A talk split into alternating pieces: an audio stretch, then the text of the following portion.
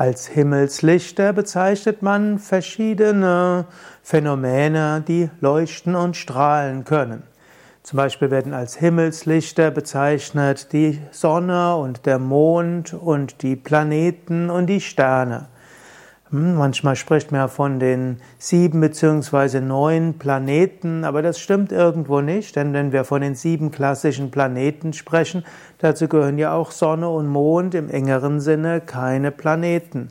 Und dann gehören natürlich noch dazu Mars, Venus, Merkur, Saturn und Jupiter. Das sind also die sieben Planeten in der indischen Astrologie, wobei dann noch dazu zwei astrale Planeten, Rahu und Ketu dazugehören, die auch als Mondknoten bezeichnet werden.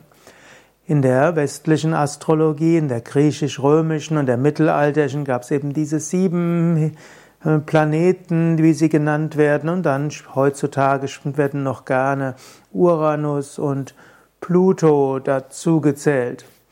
Ja, das sind also die Planeten, die man eben als Himmelskörper bezeichnen kann oder eben auch als Himmelslichter.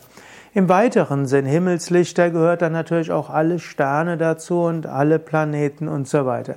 Wobei heutzutage viele Himmelslichter eben nicht mehr Planeten und Sterne sind, sondern viele Himmelslichter sind Hubschrauber und äh, dann Flugzeuge, Satelliten zum Teil. Ab und zu mal sieht man die IS-Raumstation entlang. Die bleibt dann vier, vier Minuten irgendwo über der Erde sichtbar. Das siehst du manchmal, wenn dort zwei Lichter genau gleich weit weg bleiben, wo es eigentlich eine relativ große Distanz sind.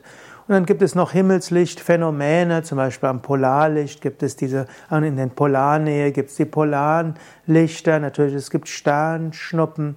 Und manchmal kann man auch Licht sehen als Himmelslichter, weil es die Lichtwesen sind, die sich sichtbar machen. So gibt es eine Fülle von verschiedenen Himmelslichtern und es ist schön, ab und zu mal an den Himmel zu schauen und gerade in der Nacht dieses grandiose Lichterspiel zu sehen, wenn mal keine Wolken da sind und wenn du irgendwo bist natürlich, wo es nicht zu viel menschliches, künstliches Licht gibt.